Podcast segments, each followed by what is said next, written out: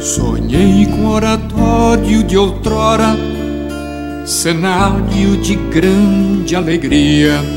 Mesmo em tempo de guerra, Dom Bosco amplia o oratório original e abre mais um. Ouçamos. Em Nava maior confiança. 1849.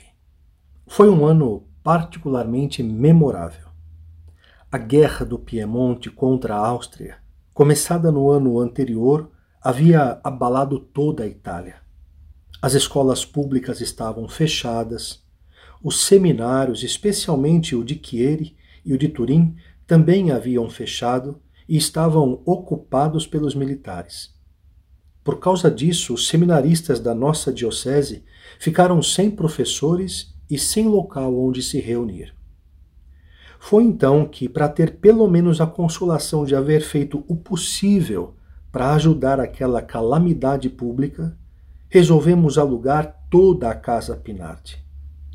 Os inquilinos ficaram furiosos. Ameaçaram-me, a mim, a minha mãe e ao proprietário. Foi preciso fazer um grande sacrifício para levantar o suficiente mas por fim conseguiu-se que o edifício todo ficasse inteiramente à nossa disposição. Desta sorte, aquele ninho de iniquidade que havia vinte anos achava-se a serviço do demônio ficou em nosso poder. Ocupava todo o espaço que forma o atual pátio, entre a Igreja de Maria Auxiliadora e a casa que fica atrás.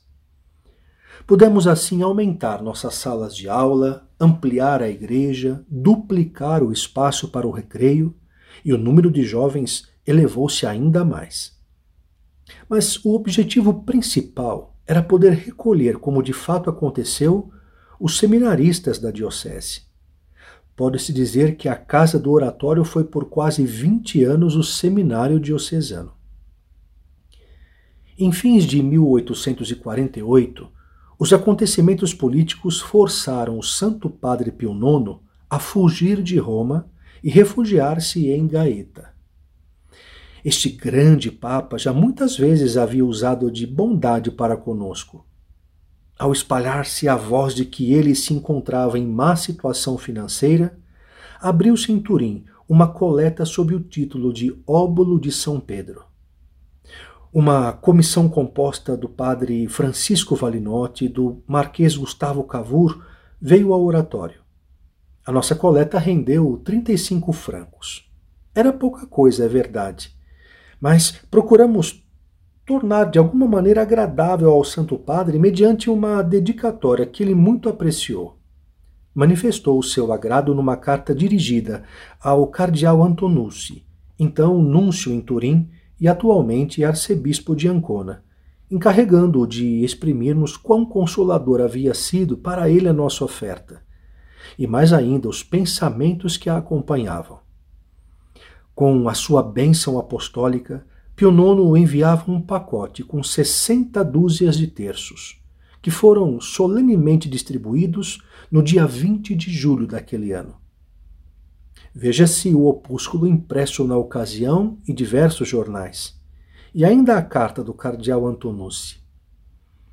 Em vista do número crescente de rapazes da cidade que acudiam aos oratórios, foi preciso pensar num outro local, surgindo assim o Oratório do Santo Anjo da Guarda, em Vanquilha. Pouco distante do lugar onde, por especial cooperação da Marquesa Barolo, ergueu-se depois a Igreja de Santa Júlia. O padre João Cox havia fundado vários anos antes aquele oratório com uma finalidade algo semelhante à nossa. Contudo, inflamado de amor pela pátria, julgou bem ensinar seus alunos a manejar o fuzil e a espada, para se colocar à frente deles e marchar, como realmente fez, contra os austríacos. O oratório então ficou fechado um ano. Depois nós o alugamos e a direção foi confiada ao padre João Vola, de saudosa memória. Manteve-se aberto até o ano de 1871, quando foi transferido para a igreja paroquial. A Marquesa Barolo deixou um legado para esse fim, com a condição expressa de que local e capela se destinassem a jovens pertencentes à paróquia, como ainda hoje acontece. Por esse tempo, honrou-nos com sua presença uma comissão de senadores que vieram ao oratório juntamente com outra enviada pelo Ministério do Interior. Viram todos e tudo, num clima de grande cordialidade, é verdade. Fizeram depois relatório à Câmara dos Deputados. Isso provocou longa e viva discussão, que se pode ler na Gazeta do Piemonte, de 29 de março de 1850 a Câmara dos Deputados concedeu aos nossos jovens uma ajuda de 300 francos. Urbano Ratazzi, então o ministro do Interior, decretou a soma de dois mil francos. Finalmente tive a satisfação de ver um dos meus alunos naquele ano receber o hábito eclesiástico. Ascânio Sávio, atual reitor das obras da Marquesa, foi o primeiro seminarista do oratório vestiu a batina em fins de outubro daquele ano. Dom Bosco é instado a levar seus jovens a posicionar-se politicamente. Veremos sua reação na semana que vem. Não perca!